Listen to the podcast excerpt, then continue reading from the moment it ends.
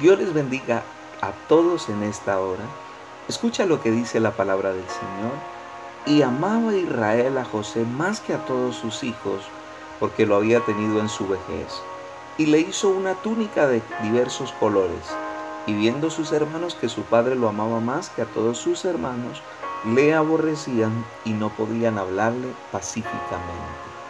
Este pasaje está bajo el contexto de una familia y habla que un padre amaba más a un hijo que a sus demás hijos.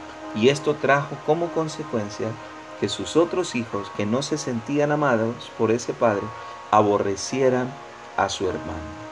Y rápidamente quiero compartirte algunas cosas que nos enseñan a los padres, a los líderes y a los empresarios, a todos los hombres que en este momento tienen personas a su cargo. Número uno, de acuerdo a este pasaje, este padre amaba a uno más que a los demás.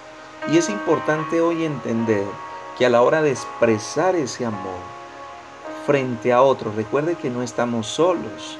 Cuando ya se tienen más de dos hijos, cuando ya tienes más de dos trabajadores, cuando ya tienes un equipo de trabajo de más de dos personas, debes tener cuidado la manera en que expresas tu amor.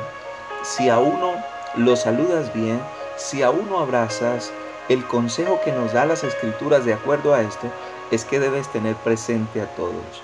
Recuerda que en el salón no estás solo, en la casa no estás solo, tienes un equipo, tienes una familia. Por lo tanto, lo primero que debemos aprender conforme a este pasaje es que si vas a amar a uno, debes automáticamente pensar en amar a los demás. Pero la segunda cosa que me enseña este pasaje es que este padre premió a este hijo amado y le hizo una túnica de colores. Y tú y yo debemos aprender de esto, que a la hora de premiar a un hijo, a un trabajador, a un equipo, a una persona la cual tú estimes, debes tener en cuenta siempre las personas que están a tu alrededor.